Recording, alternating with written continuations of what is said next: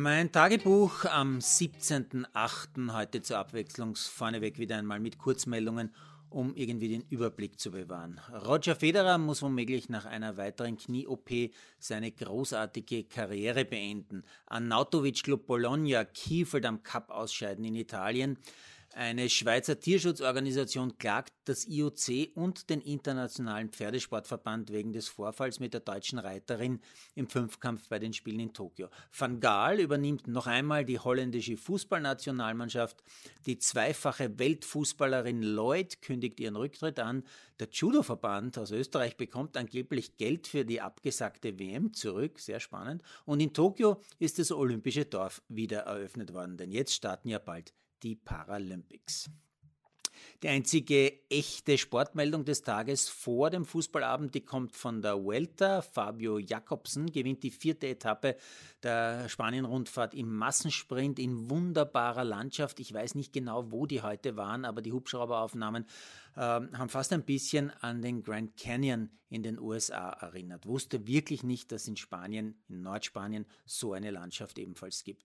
Ähm, der Jakobsen, der gewonnen hat, ist übrigens jener Holländer, der vor genau einem Jahr, ziemlich genau einem Jahr, bei der Polen-Rundfahrt im Massensprint bei 80 km/h auf die Seite gedrängt wurde und sich beim Sturz schwerst verletzt hat. Jakobsen war damals im Koma, hat zahlreiche Zähne verloren, manche Zeitungen haben sogar geschrieben, fast alle, und musste am Kopf und im Gesicht mit mehr als 100 Stichen genäht werden. Jetzt, ein Jahr später, gewinnt er wieder und wieder in einem Massensprint und wieder ist es extrem schnell geworden durch einen kleinen Ort bergab, mehrere Kurven und dann erst der Zielsprint, da hält man schon wieder den Atem an.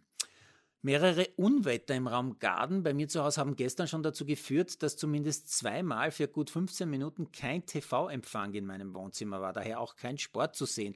Dazu auch noch Komplettausfall von Internet und Handyempfang. Schon erstaunlich, oder? Dass wir Menschen mittlerweile zum Mars und zum Mond fliegen können, aber der Wettergott uns trotzdem kühl lächelnd den Stecker der Kommunikation manchmal zieht. Nachdenklich stimmen mich ein bisschen auch die diversen Berichte über Tennislegende Roger Federer und seine neuerliche schwere Knieverletzung. Wenn die Verletzung das Ende seiner unvergleichlichen Karriere bedeutet, unter anderem mit 20 Grand Slam-Titeln, mit 103 Turniersiegen insgesamt, dann ist es doch irgendwie bitter, oder? So möchtest du als Federer-Fan nicht, dass er aufhört und er selber wahrscheinlich auch nicht.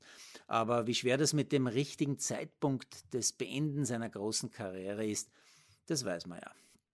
Eine quasi spannende Corona-Meldung habe ich heute auch wieder gefunden. Die Atlanta Falcons haben bekannt gegeben, dass alle Spieler und Betreuer des Kaders geimpft sind. Also Impfquote bei diesem NFL-Team 100 Prozent. Damit sind die Falcons mit Quarterback Matt Ryan das erste Team einer der großen US-Profisportarten, wo wirklich alle geimpft sind. Zum Vergleich, die Gesamtimpfquote liegt in den USA aktuell bei rund 50 Prozent, in Österreich sind 56 Prozent vollständig geimpft.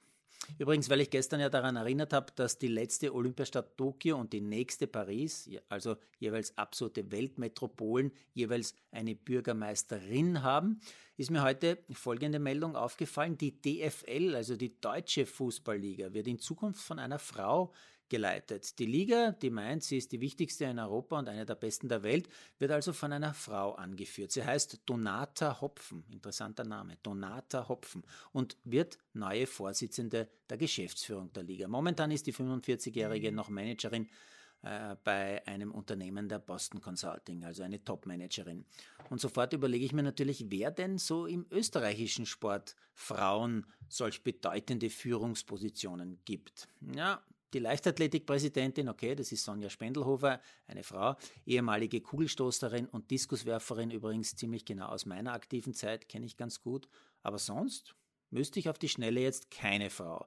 Die großen Verbände und Ligen sind alle ausschließlich in Hand von weißen älteren Männern. Eine Frau fällt mir noch ein, oh ja, Diana Langes-Swarovski sitzt im Aufsichtsrat der Fußball-Bundesliga. Ja, das ist dieses Gremium, in dem unter anderem auch Mattersburgs Martin Pucher jahrelang gesessen ist. Jetzt sitzt der bekannt.